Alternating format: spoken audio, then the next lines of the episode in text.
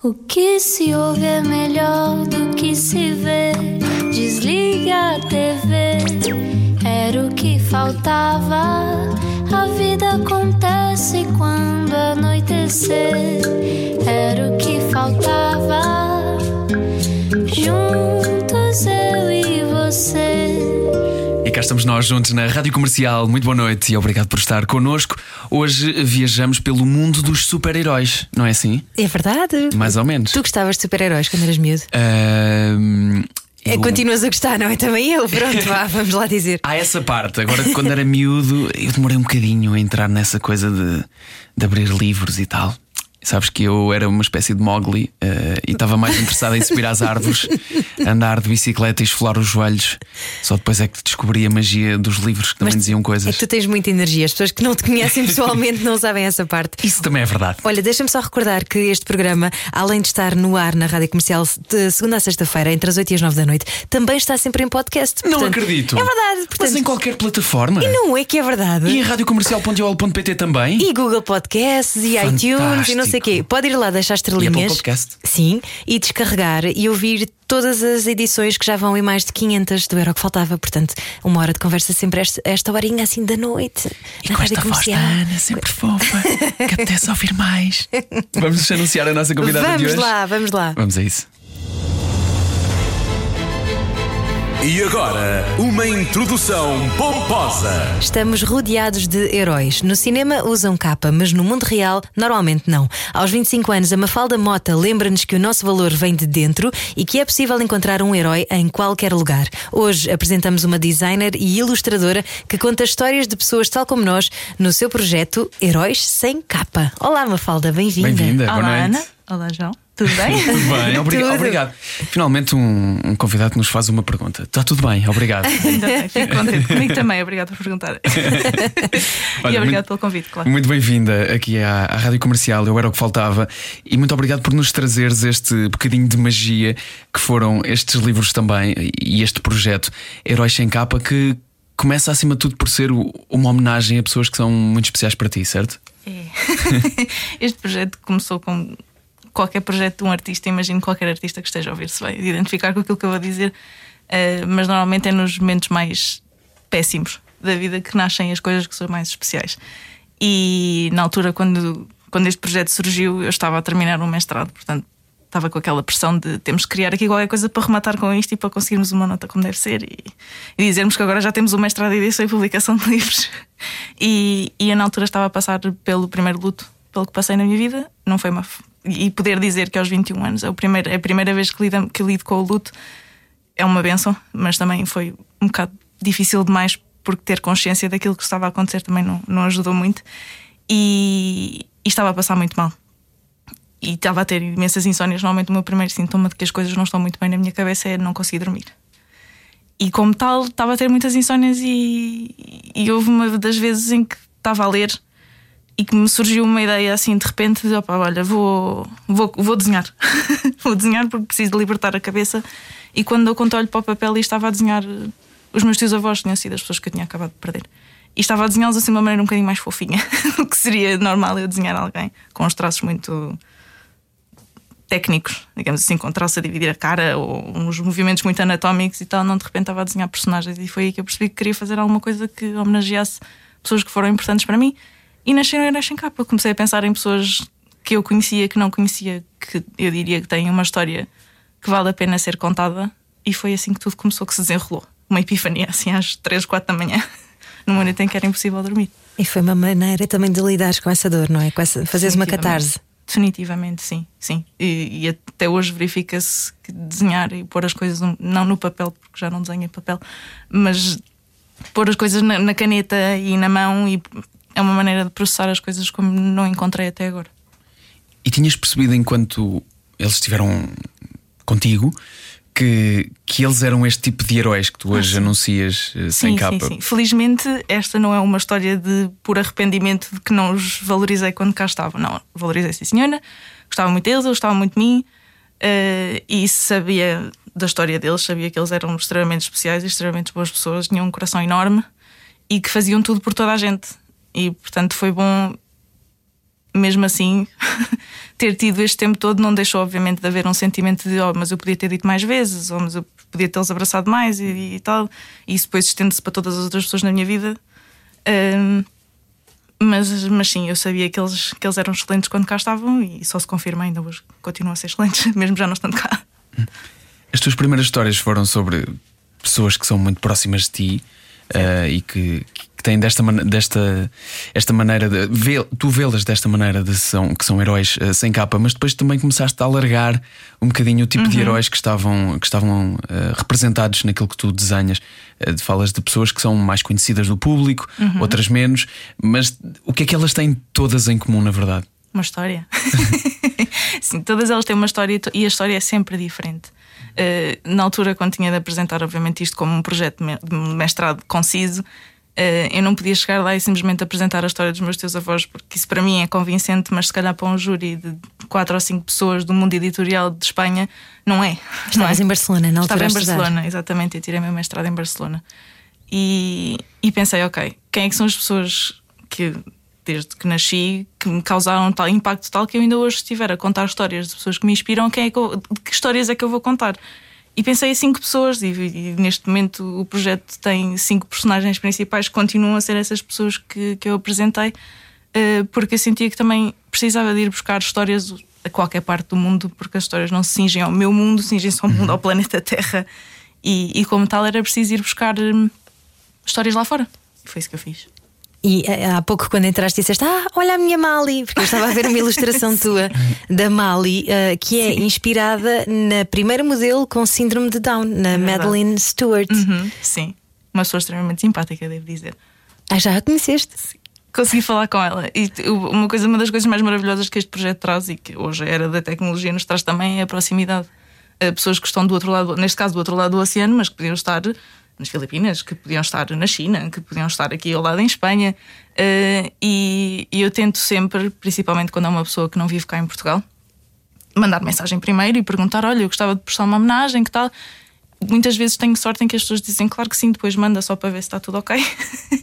e outras vezes não respondem, mas, mas não faz mal. E no caso dela, consegui falar com ela e com a mãe dela e foi, foi excelente. E isto já foi em fevereiro de 2019.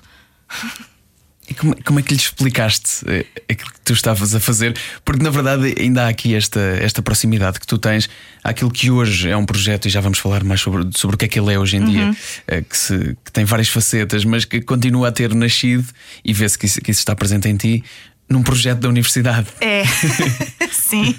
como, sim. É, como é que vendeste essa história a uma das pessoas que ia ser representada? É uma boa pergunta, nunca ninguém me tinha feito essa pergunta. Porque, na verdade, quando eu falo do projeto, as pessoas não pensam muito na parte universitária ou estudantil da coisa, uhum. mas isto começou assim. Nessa altura já tinha apresentado e o projeto já tinha sido. ganhou um prémio, ganhou o segundo prémio do, do ano, foi excelente. Uh, mas vender a ideia a pessoas continua a ser uma coisa complicada. Uh, eu simplesmente mandei-lhe mensagem e disse: Olha, eu tenho um projeto, o meu projeto faz isto, isto e aquilo.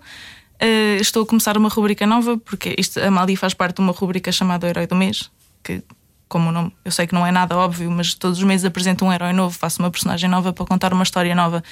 E eu, na altura, aquilo que lhe disse, eu nem sequer sabia o que é que eu estava a fazer da minha vida, portanto, apresentar-lhe uma ideia não foi assim propriamente a coisa mais fácil, mas disse-lhe: Olha, isto é o meu projeto, eu quero começar a prestar homenagens a, a pessoas em todo o mundo e gostava de prestar uma homenagem a ti. Esta homenagem consiste em eu fazer um desenho da tua pessoa no, no meu estilo, ou seja, no estilo Heróis sem capa, e escrever um, uma peça para pôr no blog.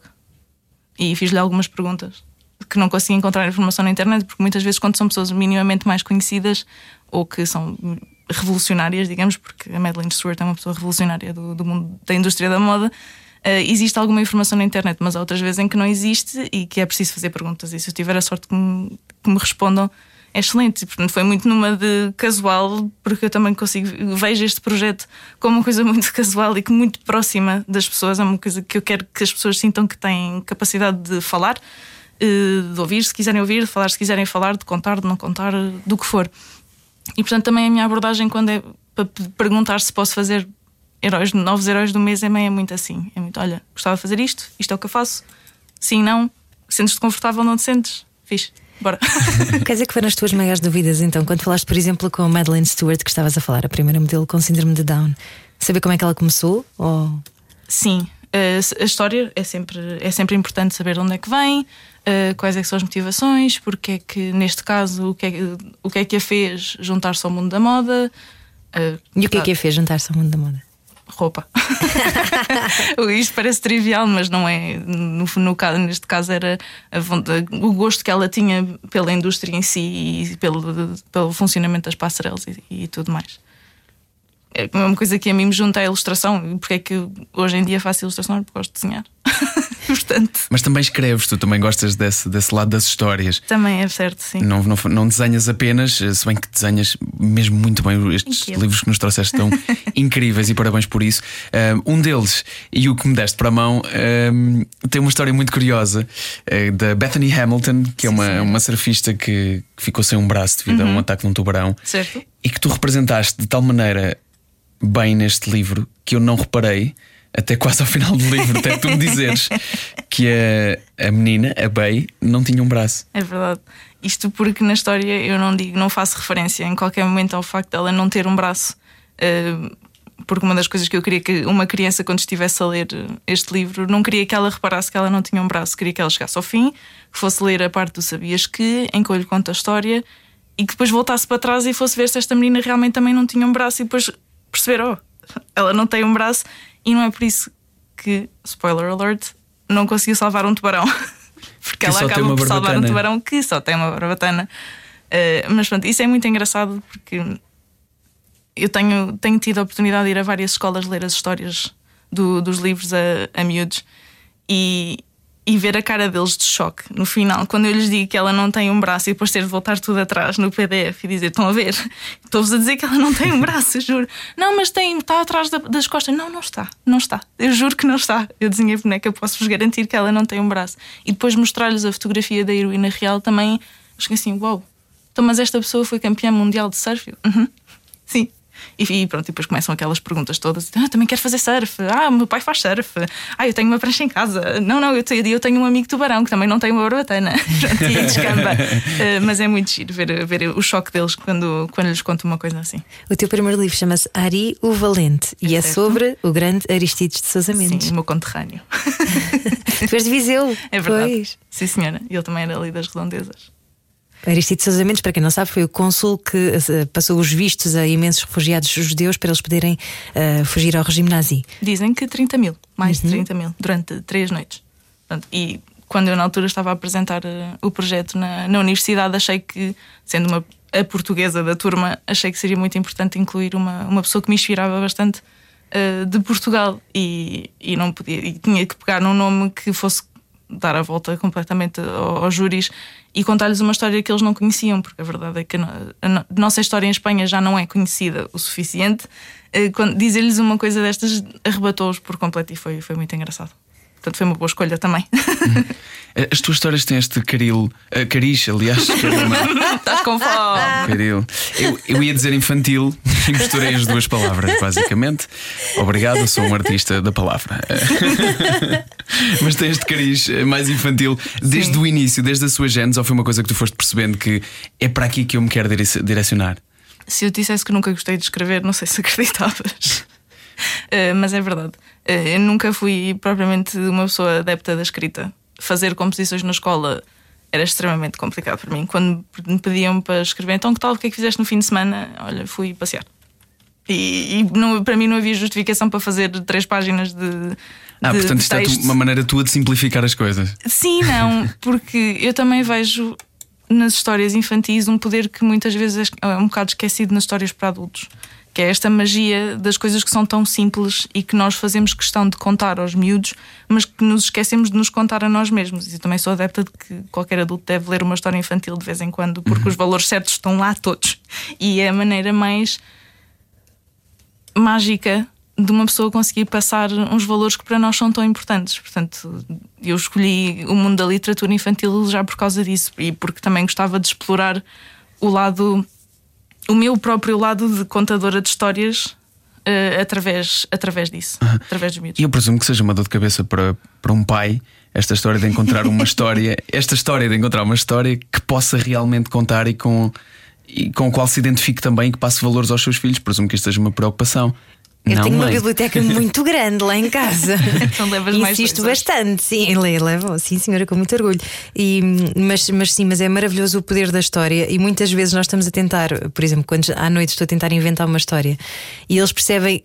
Claramente que é uma metáfora para qualquer coisa, tipo a lição do dia. do dia. E eles, sim, mas nós já percebemos a história porque estás a querer dizer que não sei o que, não sei quase. Eu, "Ah, foi assim tão óbvio.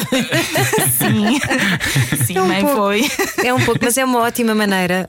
hum, aliás, até há estudos sobre isso, chamam-lhe a medicina narrativa, que através das histórias não só tu purgas uma série de, de demónios que tenhas cá dentro, não é? No teu caso, por exemplo, tu desenhaste para superares um luto, mas há quem ainda recomende também escrever-se, não é?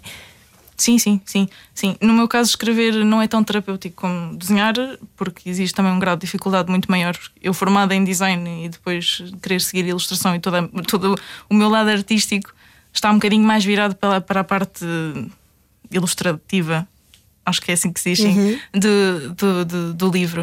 Uh, portanto, escrever não é tão terapêutico para mim, mas não deixa de contar, conseguir contar histórias. E quem diz contar histórias, seja em formato de livro, seja como herói do mês, seja simplesmente em conversa, como neste caso com, com vocês os dois, hoje aqui, não deixa de ser terapêutico, porque contar, contar histórias é, para mim é aquilo que nos une a todos. São- Contar experiências de vida ou experiências que não sejam da nossa vida, de coisas que ouvimos e que nos inspiram, acho que é é aquilo que pronto que nos põe a todos, digamos que no mesmo barco, ainda que com ferramentas totalmente diferentes, porque ainda que estejamos todos no planeta Terra, partilhamos todos este mundo, não temos todos os- as mesmas facilidades e, e pronto, não sei, os mesmos backgrounds, digamos. Eh, mas não deixa de ser assim que que nós vemos que a nossa condição humana é realmente é aquela coisa que nós temos todos em comum e da qual não nos podemos livrar. Mas que muitas vezes não, não, não nos apercebemos do quanto ela pode ser especial.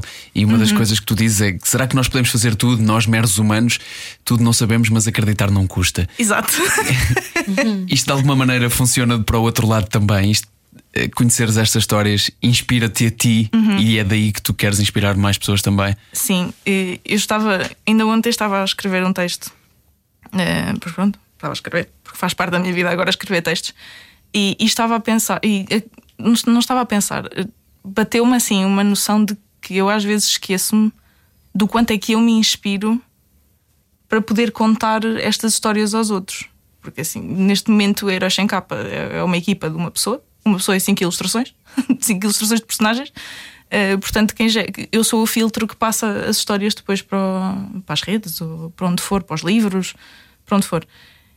E muitas vezes passa-me assim um bocadinho ao lado o quanto é, o, o, ai, o impacto que estas histórias têm em mim e a maneira como mudam a minha capacidade de ver as coisas. Ou, isso eu não posso negar que aprendi, não, não digo demasiado, mas que aprendi imenso desde que este projeto começou e, isso- e quero dizer na maneira como eu olho para os outros e na maneira como eu olho para mim ou na maneira como uma pessoa olha para a vida é muito difícil explicar isto sem, sem, se, sem, sem se passar por isso na pele, mas a verdade é que existe aqui um impacto muito grande, tanto da minha parte, que eu depois quero, obviamente, passar para o, para o próximo, porque acho isso importante, porque se eu vejo o efeito em mim, ver o efeito nos outros traz-me ainda mais orgulho, conseguir ver que isto são coisas que depois vão ajudar alguém lá fora, porque ajudam, e tenho provas disso cá dentro da minha cabeça. Uh, acho que isso aí é o, mais, é o mais importante, e é muito fácil uma pessoa também se esquecer que ao passar pelo, pelo filtro existe aqui um. Eu vou dizer impacto outra vez, mas é verdade. Existe aqui o impacto muito grande na vida de uma pessoa que está a tentar levantar um projeto do chão, mas que no fundo o meu objetivo nem é que eu seja uma pessoa melhor do que era ontem, ainda que eventualmente É inevitável. seja inevitável, ou pelo menos eu espero que seja inevitável. O meu objetivo é mesmo que outras pessoas lá fora, que ao lerem aquilo que eu estou a escrever, sintam aquilo que eu sinto e mais. Ao, ao longo desta, desta tua pesquisa e das, das personagens que acabaram por ser personagens Sim. dos teus livros, mas que muitas São. delas são, são reais. São todas. Um, ok, todas são reais, exato.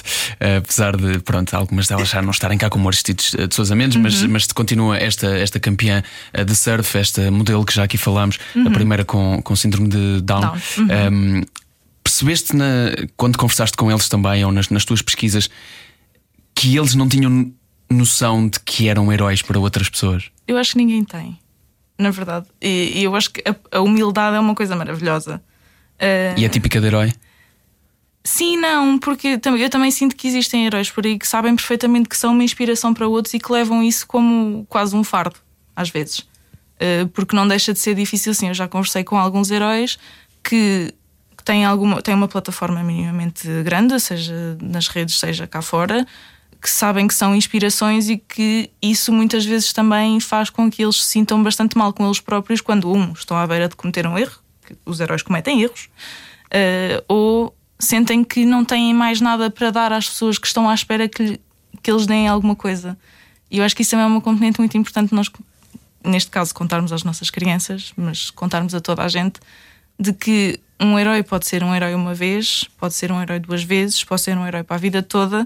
O impacto não tem que ser propriamente grande, pode ser um impacto minúsculo e não deixa de fazer a completa diferença. E como tu dizes, eh, já disseste noutras entrevistas, não, não é necessário, nem é uma condição teres uma deficiência, nem uma deficiência física, obviamente, uh, até porque eh, depois há, há, há, uma questão que nós falamos aqui há, há em tempos com a Catarina, que também já foi heroína do rodas, mês. sim, que é maravilhosa, não é? E que uhum. muitas vezes fala desta questão do capacitismo, não é? E de, uh, na verdade, eles, eles vivem vidas normais e sim. dentro de, dos constrangimentos que têm, uhum. conseguem superar todas as, as dificuldades e para eles aquela é a vida deles e não querem ser olhados de forma diferente também, não é? Claro. E, e, e por isso mesmo um, eu, eu, li uma, uma história tua em que tu dizias que um verdadeiro herói. Um, tem mais a ver com a força do coração do que propriamente com, é. com tudo o resto, não é? Ou pelo menos eu acho que sim. eu acho que sim. E digo, eu com a Catarina. A Catarina foi, foi quando me apareceu a página dela no Instagram foi, foi, foi um choque muito grande porque eu mesma me estava a rever nas coisas que ela estava a criticar. Ou seja, é normal. Eu venho de uma cidade pequena uh, onde pessoas com deficiência na escola, na, na, na, escola primária onde eu andei, havia uma, uh, pessoas de cor, uma ou duas. Portanto, eu vim, venho de um meio uh, extremamente pequeno. E sair de lá para vir para Lisboa e de repente estar confrontada com tudo e mais alguma coisa foi um bocado assorbador, mas eu não deixei de ter em mim alguns pensamentos capacitistas que tinha, porque pronto, é assim que funciona e confrontar-me com aquelas ideias todas que ela, que ela me dizia, parecia que me estava a dar um soco na cara sempre que, que me estava, que fazia um vídeo a criticar qualquer coisa. Isso também ajudou uma pessoa muito a crescer e também foi por causa disso que eu, que eu escolhi ela como heroína do mês, que eu acho que foi de fevereiro do ano passado, uhum. se não me uhum. engano. Espécie rara sobre rodas. Exatamente. um, porque a visão de que um herói, chamar alguém de herói também pode ser uma maneira muito capacitista de nós encararmos alguém, que é uma coisa que eu não quero fazer nunca. Eu não quero que as pessoas achem que eu estou a escolher os meus heróis porque, oh, tem uma doença rara, oh, não tem um braço, oh, o herói real sofreu esquizofrenia, oh, está numa cadeira de rodas. Não, eu não quero isso. Eu quero que as pessoas olhem para isto como uma maneira de ver um herói não pelo facto de não ter um braço, estar numa cadeira de rodas ou sofrer de esquizofrenia ou ter síndrome de Down, mas como uma pessoa que na sua vida está a ter um impacto que vai para além daquilo que em teoria o define.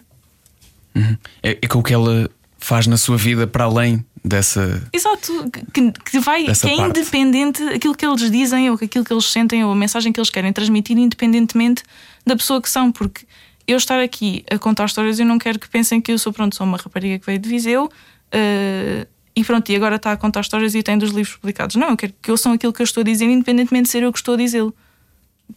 A meu ver, as, minhas, as mensagens que eu tento transmitir nos meus livros valem a pena serem ouvidas, principalmente pelos miúdos, Uh, mas não porque sou eu a dizê-las, porque existe muita gente que diz o mesmo que eu. Portanto, se for eu a dizer ou se for outra pessoa a dizer, é igual.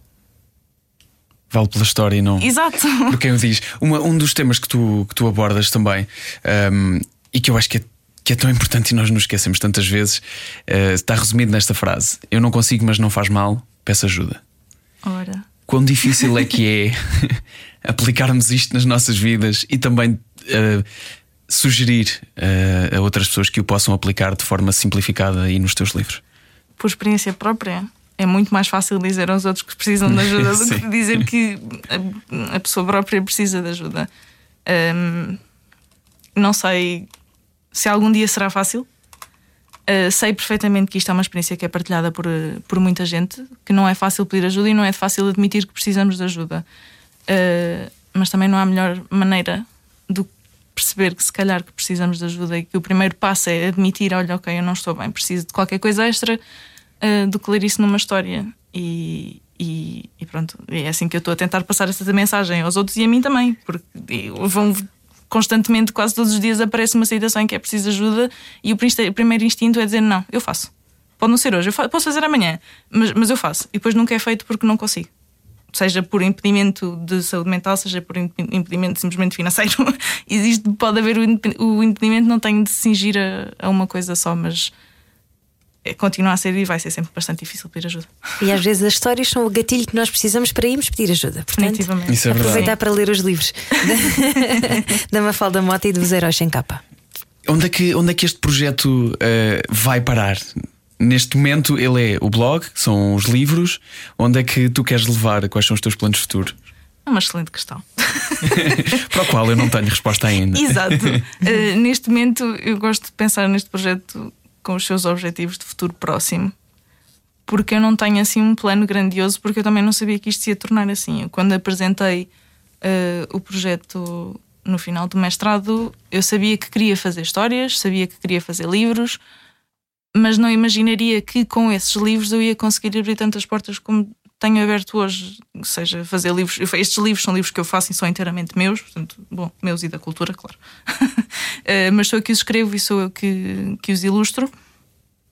Mas depois eu também tenho tido a, a, oportunidade de fazer livros para ou associações de doenças raras que querem contar uma história que giram, que neste caso gira à volta de uma doença rara, ou de simplesmente conhecer pessoas e participar em projetos que vão muito para além da minha missão, que neste momento é contar histórias que, que inspirem os outros e que ensinem uh, coisas que deveriam ser triviais, mas que são negligenciadas, não é?